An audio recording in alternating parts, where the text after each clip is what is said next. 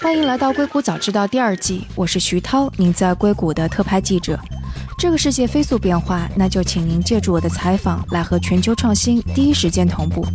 今天我们的话题是跟着硅谷 VC 到美国南部去。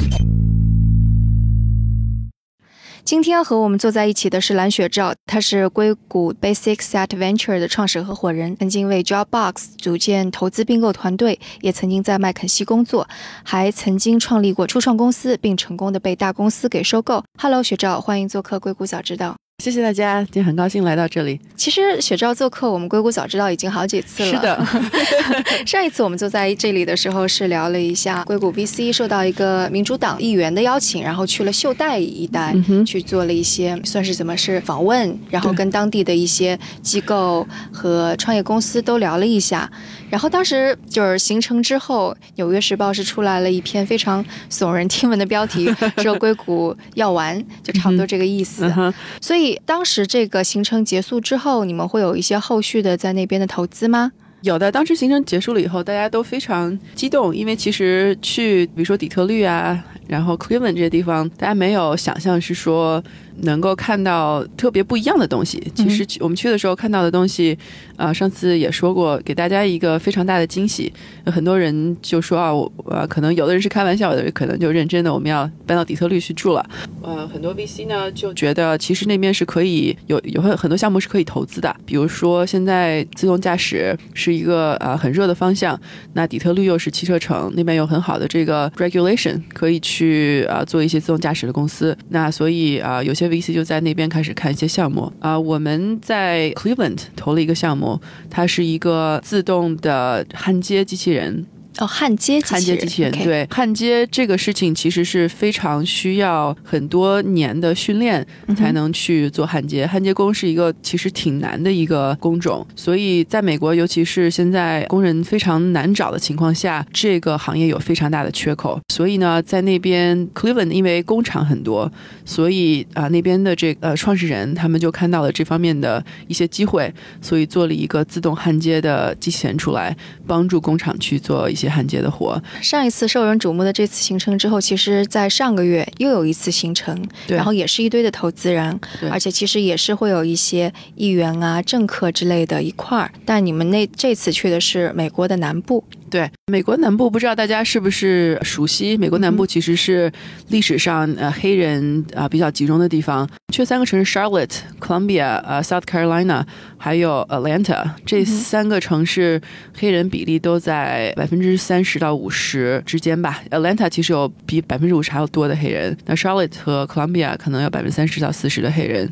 所以我们去看了很多啊，美国叫 historically black university，就是历史上历史上就黑人占多数的多数的学校，然后看了很多当地的这些啊创始人，然后当地的 VC，非常有帮助，非常大开眼界吧。嗯哼，哎，当时你在出发之前，因为你已经有过一次行程了，你会有一些什么预期之类的吗？当时因为去底特律这个行程，秀带那个行程之前，我脑子里的底特律 和那个当时去的是看看见完全不一样的。其实我这次行程去的时候，我也想肯定是有各方面的惊喜吧，但是我不知道这些惊喜是什么。其实没有想太多，有必须是怎么样。我的一个预期就是当地肯定是有非常有特色的啊这些创始人，所以我的一个预期就是我想找到这些有特色的创始人啊，然后跟他们聊一下，然后了解一下当地他们都是在想什么样的问题，然后。想什么样的公司？嗯，然后这次的行程跟上一次参与的人是有一些不一样的，是吗？对，不太一样。呃，这次其实更多的是一些基金的创始人去。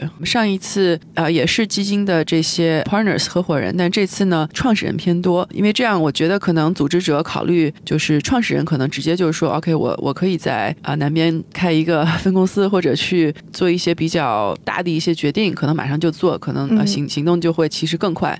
上次那个已经行动很快了。我们去那那个 trip 完了以后，很快这个 Founders Fund 呃，它里面一个 partner 就还有和几个其他的 VC，他们就成立了另外一个基金，就专门去投秀带的基金，叫 Comeback Capital。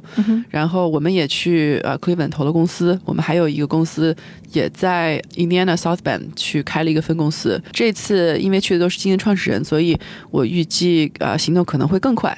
嗯哼，嗯，那这些创始人也都是硅谷比较大牌的那些 VC。吗？对，都是比较一线的 VC 吧，有的是比较大的 fund，有的是比较小的 fund 啊，比如说 Google Ventures GV 有趣，然后 First Round 那个是美国一个很有名的 early stage 投 early stage 一个投早基金期的，它这个 fund partner 是在这个 trip 上，然后还有一些比较小的，就是比较新的 fund，像我们还有一一些像 Hustle Funds 啊、Combine VC，都是一些新进的，比如 Facebook 早期员工啊、Dropbox 早期员工啊出来做的基金。嗯哼，政客之类的有哪些人参与？还是像上次一样吗？对，政客有上次的 Tim Ryan，他是国会议员，哦，还有的国会议员，还有 Ro Khanna 是硅谷的国会议员，然后这回有一个国会议员，他是 South Carolina 的国会议员 Clyburn，OK，对，非常就呃南卡罗来纳州的议员。对非常有名的一个国会议员，他其实是 top ranked 啊，我们听他讲故事都觉得非常有意思啊，很多这个 很多 stories，啊，对，政客就是要讲故事。讲故事讲的很好听。嗯哼。我是听说还有另外一个是处于政客跟商人两种身份的，但是而且我估计很多人也都知道他。对对对，呃，Mike Bloomberg，他从纽约当天飞过去，他在 Columbia，呃，South Carolina 跟我们见面的，啊、他是美国。纽约前市长，然后是一个呃 multi billionaire，他有可能是参加二零二零年的竞选，美国总统竞选嗯哼，啊、大家都都期待他，都已经觉得他要去参加二零二零年的美国总统竞选了，但是他还没有自己去 officially 去 announce。嗯哼，但他最重要的可能一个身份，他是彭博的创始人，对对对，就是一个 媒体巨头的创始人。对对 Bloomberg 呃创始人，对他现在还是蛮引人关注的，我估计很多民主党的人都还蛮期望他进入竞选的这个对日程的。对他其实是美国两党都比较喜欢的一个 candidate，嗯他其实算是民主党里面稍微相对来说比较保守的一个民主党成员，所以无论是民主党还是共和党都对他比较喜欢。嗯哼，所以你们这次是一个三天的行程，大概三四天吧。对，然后呃，几乎是每一天在南部的一个城市。第一天是如果翻译过来就是夏洛特，嗯，对然后第二天是在哥伦比亚，对，然后第三天是在亚特兰大对。要按照时间顺序吧。夏洛特是一个什么样的城市？为什么那儿会有很多的可能，也许投资的机会？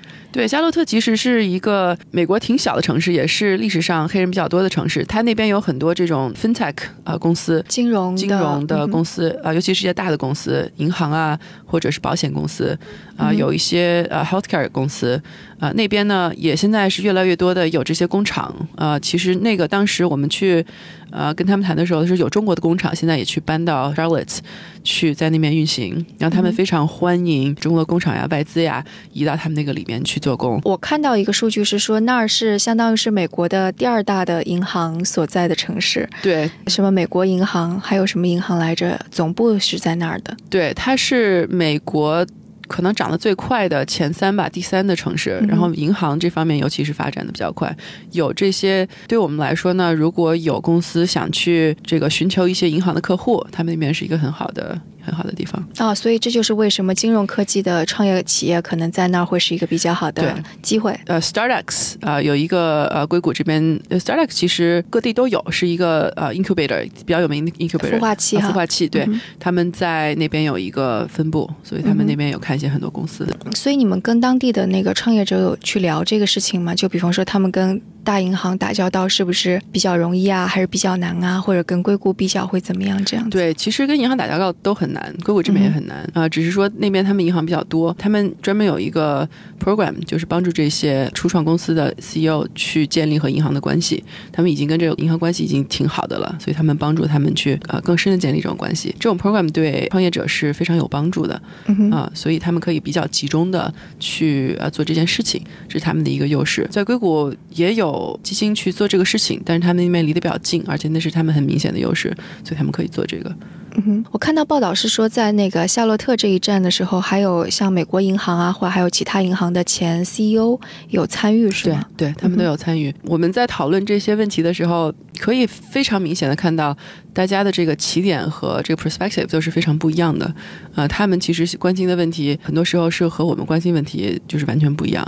他们对技术是又向往又有点害怕，嗯然后又不知道怎么把已有的这些比较老的系统去换掉。但银行嘛，你要是换一个系统，其实非常难的事情。嗯哼，哎，那当地他的创业企业，他的那些 idea 或者他的执行跟硅谷这边的会有重合的地方吗？还是说就即使有重合，其实也没有关系，就是谁先拿到客户先做着再说那种状态？对，重合是有的。他们那边的一些公司其实很解决问题都类似，他们那边会有自己一些 unique insights，他们会看到一些问题是硅谷这边公司可能没有那么容易看到的。银行这个呃领域还是相对来说比较相似。那刚才说的焊接机器人就很很不相似。在硅谷这边，我其实没有见过一个创始人是想去做一个焊接机器人，就这这种事儿就想都想不出来哈。但银行这方面其实还是呃类似比较多的。那就看他怎么怎么能够先去获客。其实银行这个行业，如果你能拿到一个银行的单子，其实很多银行都可以去拿了。所以就是啊。最先的一个银行怎么签一个单，怎么能够让他们先付钱，这个是非常关键的。那如果离的银行近的话，那肯定就是有有一些优势了。嗯哼，所以在这一点上面，其实那儿还是挺有优势的，跟硅谷比起来，那边有优势的一点就是银行多，但是他们也有劣势一点，因为那边的资金比较少。硅谷的这些啊创业公司啊，你要做一个非常好的一个啊 fintech 的一个 startup，很多投资人都会给你。You know，呃，half a million a million 其实不是不是什么大钱，就是什么五十万、一百万的。对对对，但是在北卡那边，五十万、一百万是很大的一个数字。啊，那边的投资人是比较保守的，你必须得盈利，你必须得有这个一个 multiple，然后我们才能去给你投钱。那硅谷这边不是的，你只要是我觉得你 team 非常强，我就给你点钱。这个啊，这个是其实一个非常大的区别。诶，对于 VC 而言，是不是就说看到那里既然有这样的机会，所以如果你们投钱过去，其实这是一个比较好的，能够带来回报的一个事情啊，也不一定。因为如这些嗯公司有可能下游再去融钱没有那么容易，因为大部分不是一个生态的问题。对，这个是嗯，他们如果能拿到天使轮或者是种子轮，但是啊 A 轮、B 轮、C 轮、D 轮，这个真的是不一定。如果他们是想一直在。北卡或者南卡做下去的话，之后的这个钱没有那么容易拿，除非这个 business 已经 profitable，或者就是搬到纽约或者是硅谷也有可能。但是搬到纽约的话又变得很贵，然后他又得融特别多的钱。其实这个是一个很多创始公司都在一直不停的想的问题啊。加州和美纽约非常贵。那怎么去 balance，在这个呃消费贵和这个的贵，但是钱也多，你怎么样去花最少的钱，但是又能拿最多的钱？这是大家都想解决的问题，但是其实都很难。像绕口令一样，花最少的钱拿到最多的钱。如果你在加州，可能是拿到最多的钱，但是你要花钱就非常贵。这边的这些租个办公室就那比那边贵了，可能不知道十几倍。嗯哼，对。你在当地已经看到一些，比方说已经到了 B 轮或者 C 轮的这些创业公司了吗？有在。在呃，Charlotte 没有看到，但是在亚特兰大，呃，有一些公司。亚特兰大是一个更大的城市。对，呃，亚特兰大是一个其实已经比较成熟的一个 startup ecosystem，那边有很大的公司，比如说 Mailchimp，啊，不知道大家有没有听说过？没有哦。就是那个发那个 campaign online campaign newsletter，对，我现在做 newsletter 就用它的服务，对，很多人就基本上大家去发一个 newsletter 都去用它的软件。我一直以为它是个硅谷公司，它是一个亚特兰大公司，而且它从来都没有融过一分钱啊，是吗？没有融过这个 VC 的钱，它是 completely bootstrapped in Atlanta。这跟我完全想象的完全不一样，而且这家公司其实它的那个快速增长还成为一个课程，很多创业者都有学过，但他居然从来都没有拿过对。它涨得非常快，然后其实我不知道它之前融资是不是有一定的困难，有可能刚刚开始融资也有困难，但后来其实它也就不需要融资了，所以一直以来都没有融资。那亚特兰大有有一些这样的一些一些公司，因为因为拿钱比较难，所以公司就很快实现盈利，然后再去 expand，这样和硅谷公司想法是不一样。硅谷公司就是我先不管我，我先去涨，涨得很快，然后呃融钱就再再说吧。嗯哼。嗯，我我们回过头来说，我们第二个城市，第二个城市是那哥伦比亚，哥伦比亚，然后它是一个南卡南卡罗来纳州的，对，它那个城市是什么样的特点？这个城市可能比较有名的是有一些 university，有 South Carolina State University，有 Claflin University，然后是这个叫什么省会？哦，它是南卡的省会，OK，对，它是南卡省会，所以 City Hall 是在 Columbia 啊啊，我们去看了一下这两个学校。然后有个学校 Claflin University，它是啊历史以来黑人比较多的学校。然后这个学校是 Open Mission，就是你不需要考试就想谁都想进都可以。这个其实在一个中国人。呃，脑子里面听来说是比较 难以想象，因为中国大学都是要考试的嘛。嗯哼，我们建立很多学生，他们都非常的有这个 grit，都是特别非常坚毅的，非常对，非常坚毅，呃，不停的在努力。然后他们也想开公司。有一个我们建立一个公司，他是一个黑人开的。他发现呢，这个尤其是在黑人男人的这个 population，大家都不相信医生，都不去医院去看病。不相信医生，对，不相信医生，都不去医院去看病。然后有一些。呃，身体上的问题都不去医院，就去自己解决。这是他们黑人的社社区内的一种文化吗？呃，他们可能就是对已有的这些。医院就没有这个信任，所以他们，但是他们最信任的呢是他们的这个他们剪头发的这些 barber。作为一个非黑人亚洲人，这个是我我们完全不知道的。是啊，就相当于说我最信任我家楼下的 Tony 老师啊。对，那他们跟我说，我说这个挺有意思哈。他们说，哎，我宁愿 cheat on my wife，but 我 not cheat on my barber。对，翻译一下就是我宁愿那个欺骗我老婆，也不欺骗我的理发师。对他们就是一个人啊，就必须得固定着去一个 barber，这个 barber。去弄他们的头发，所以我觉得这个非常有意思啊！他们这个公司呢，就是帮助去这个黑人剪发，但剪发同时呢，去给他们去测量一些他们身体的各项指标。嗯，其实就是你是在理发店是去做你的这个 annual health check，每年的体检啊。我觉得这个是挺有意思的。然后他们现在拿到了一些天使轮的投资，还有一些种子轮投资，呃，开始做这个事情。这种公司呢，就是比较少见的。我因为其实作为一个在硅谷的亚洲人，这种东西我想都没有办法想，对，是怎么会知道这么非常不一样的一些呃 insights？嗯哼，而且这个也只只能够是他们社区内部的人才会能够去做的事情。对，而且就是从他们那个立场上来讲，这种获客其实非常容易的，因为其实你就找到了这种小的 barber shop，然后去帮这些人去体检，然后可以卖给这个啊 insurance company。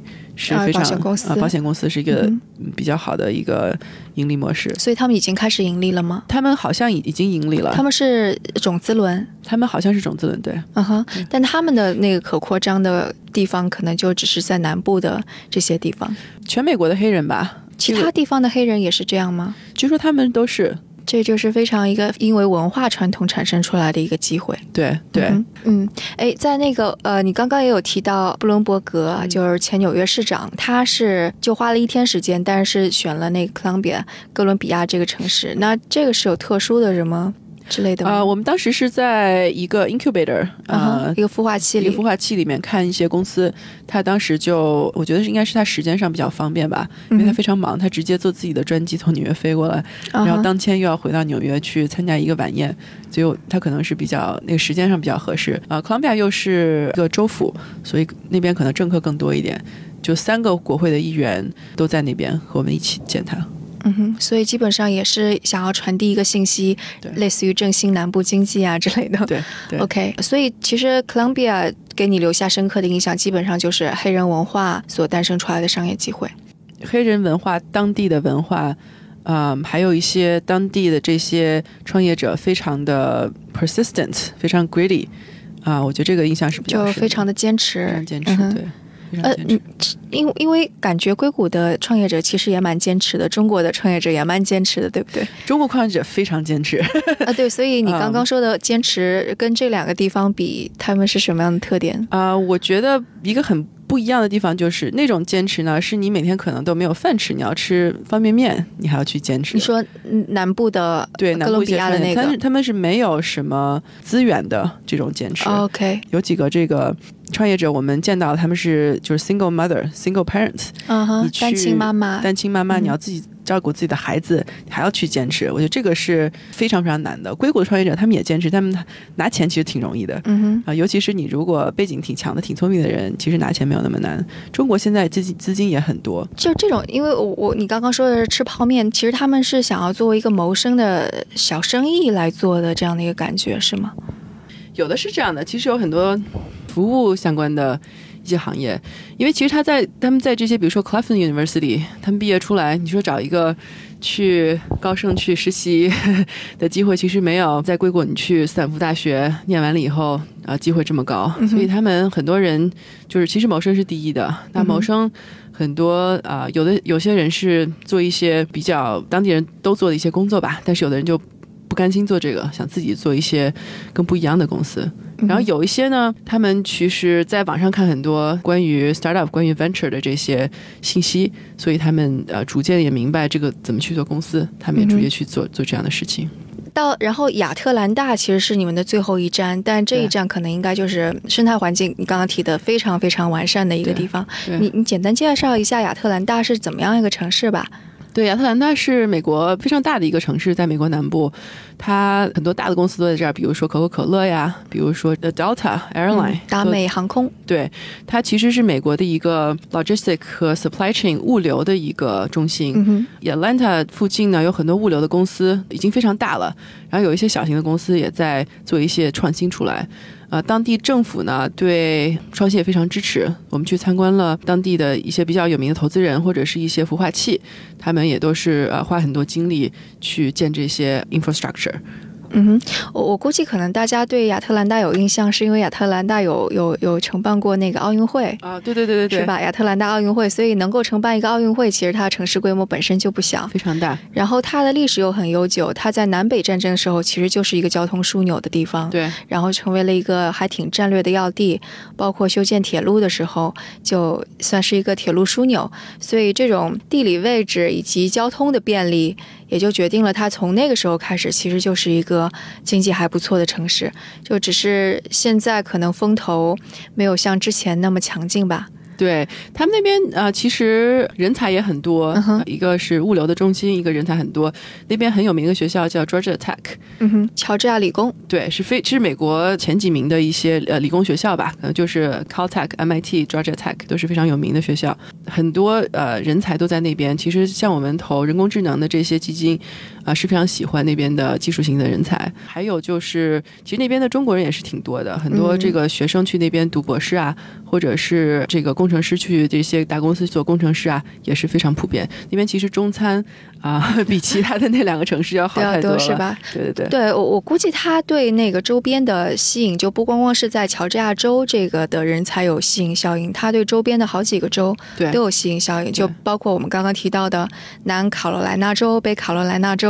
因为当时我大概是五年前去做一个说美国制造业开始南迁，然后到北卡、南卡这些地方，包括中国的制造业也到北卡。南卡的时候，我去做采访，当地的中国学生就会跟我说，他周末会跑到亚特兰大，说这儿是很村的地方，大农村，但是亚特兰大是个大都市，然后就是想要去大都市，要进个城，就一般都去了亚特兰大，所以就可见一般，他们很多人毕业之后也会选择去亚特兰大就业。对，亚特兰大是呃很有名的一个大城市，其实就在呃像中国说起来，比如说说天津啊，就其实亚特兰大，我觉得像美国的天津有有些类似吧，或者是或者成都或者重重庆重庆，对，可能重庆更好，因为它是在南方，但是比较工业啊重工业的那个大城市。刚刚有提到说，其实它的创业的氛围已经还是比较浓了，嗯，是什么时候开始慢慢的已经形成这种生态的？啊，我觉得它这个生态其实一直。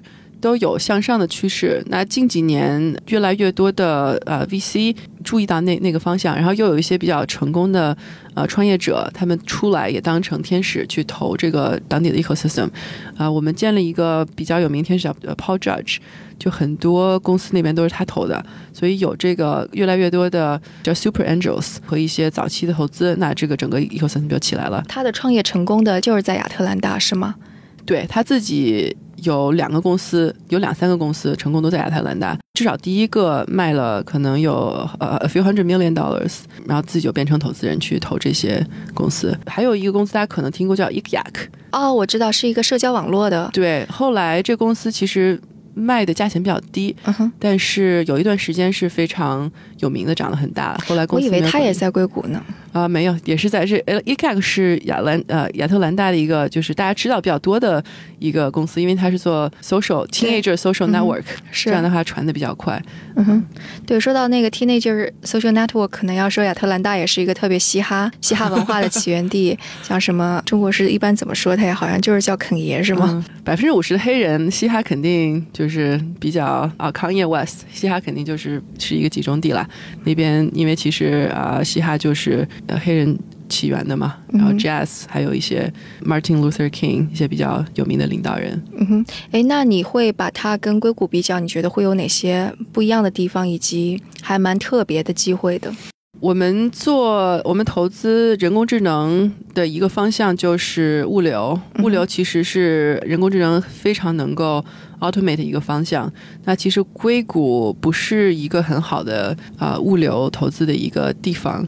呃，硅谷有很多公司在呃在做这方面的事情，但是呢，啊亚特兰的那边也有更多的公司，因为它那边有很多大公司可以在这个帮助这些小公司去做得更好。而且作为一个投资人去了解一下大公司物流是怎么做的，是一个非常啊对对我们来说非常有帮助的一个事情吧。嗯，所以物流这个方向对我们来讲，第一呢是可以学到很多东西，大公司都是怎么做的。那第二呢，去找小公司的时候，可以找一些就是不仅是硅谷，而且是那边的一些公司去去投资。嗯哼，亚特兰大是一个我们肯定要啊、投资的地方了。我们是至少是会花很多时间去看那边的公司。啊、去找那边公司，而且亚特兰大可能就是跟前面两个城市不一样的地方，是在它的可能产业分布也比较的多元化一些。嗯对就像你刚刚说的，有有消费类的，的有物流类的，也有制造业的，对有重工业的。各种各样的，嗯哼对所以基本上就承担了一个中部的非常大型的有聚集效应的城市的这样的一个功能。对的。而且我们投的大部分的是 to B，、所以 to B 来说，它就有太多太多的客户和这些呃多元化的嗯客户可以去学习，可以去收钱，可以帮助他们去啊、做做做得更好，做得更智能化。嗯哼，那你跟把它跟硅谷比，你会发现它其实生态系统当中可能还有哪些欠缺或者是有待发展的地方吗？嗯，就是很重要的地方，第一个就是我们刚才说的有客户有这些成熟的一个系统，第二个就是政府非常非常的支持，很多都是就像硅谷一些孵化器，你是要 take 这个 startup equity，比如说呃百分之六百分之七的啊、equity，但那边有一些孵化器它就完全是免费的。那它怎么赚钱呢？啊、它就其实不不是为了赚钱，它就是让这些公司去起来。啊，这第二是他们有些优势吧。那这些好的公司，他们也也愿意去这些地方。第三个呢，他们人才方面，Georgia Tech 确实是一个很好的地方。嗯呃在那边去开公司，可以有这些人才去加入公司去去活动。嗯，这些其实都是啊、对他们有益的地方了。那 bottleneck 有一点就是还是资金。资金就是刚开始一些比较早期的资金还还不错，有当地一些 angels，有些有些小的这些呃 small funds，那其实后期的资金就是 PE 之前 growth stage 和 Series A、B、C 这方面的资金还是啊、没有硅谷这么多，还是比较紧缺的。嗯而且呢，投资人看项目的这个方法也有点不太一样，他们是希呃希望公司去盈利，希望公司去可以啊、有一些不同的这个 metrics 需要他们去 hit。所以其实也是呃这次行程可能主办方希望希望的一点，就引入更多的资金，使得这个生态系统可以 run 起来、对滚动起来。对，其实硅谷这边基金是越做越大啊、嗯像很大的基金都有几个 billion。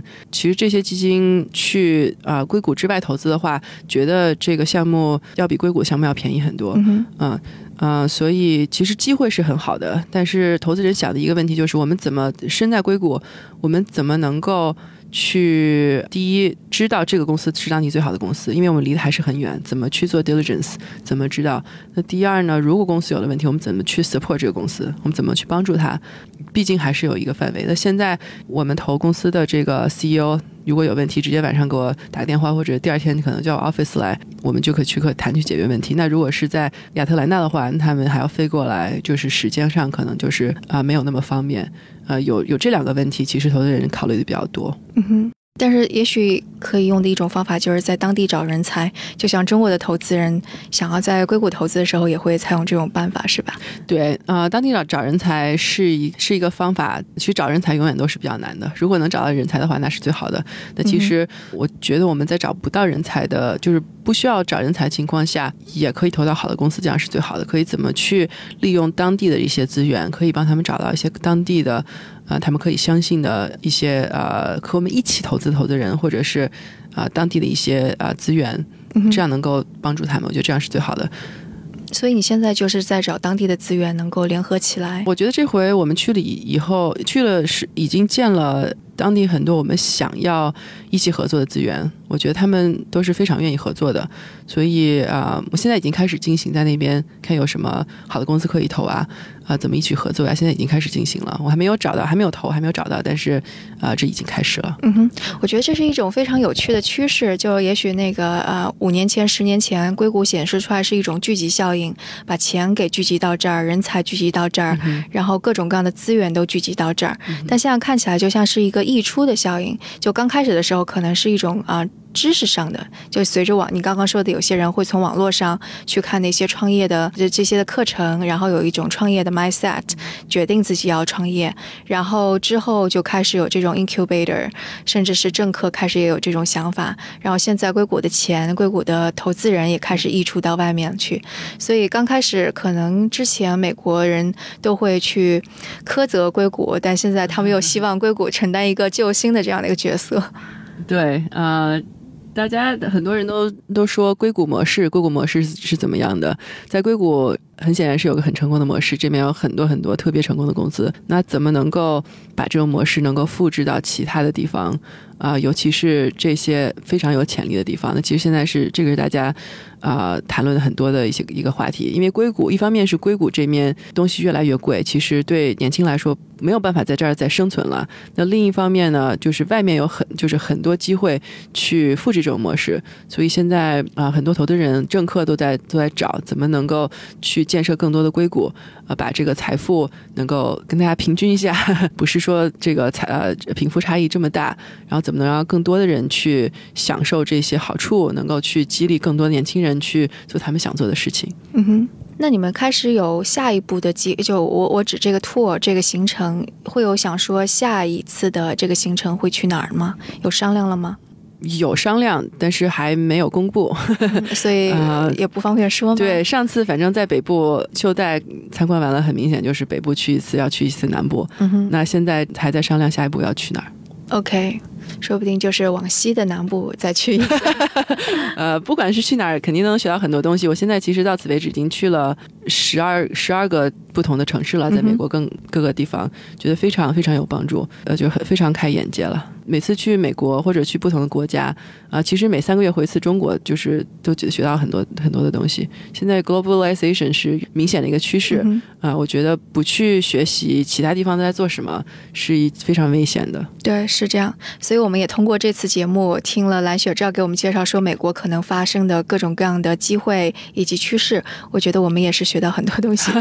谢谢。那就期待下一次啊，蓝雪照下一次 tour 之后行程之后能够接着跟我们分享。好，谢谢谢谢。好的，那非常感谢蓝雪照做客我们硅谷早知道。好，谢谢谢谢大家。大家如果有什么想法或者评论，请给我们留言，或者在读者群中进行讨论。加入读者群的方法是添加克星电台的微信号，由克星电台小助手拉您入群。微信号是克星电台的拼音全拼 K E X I N D I A N T A I。如果觉得节目对您有启发，也请转发给您一两位朋友们，让他们也听到这档节目。或者在您所使用的音频平台上给我们点赞打星，这样都能够帮助更多的用户收听到我们。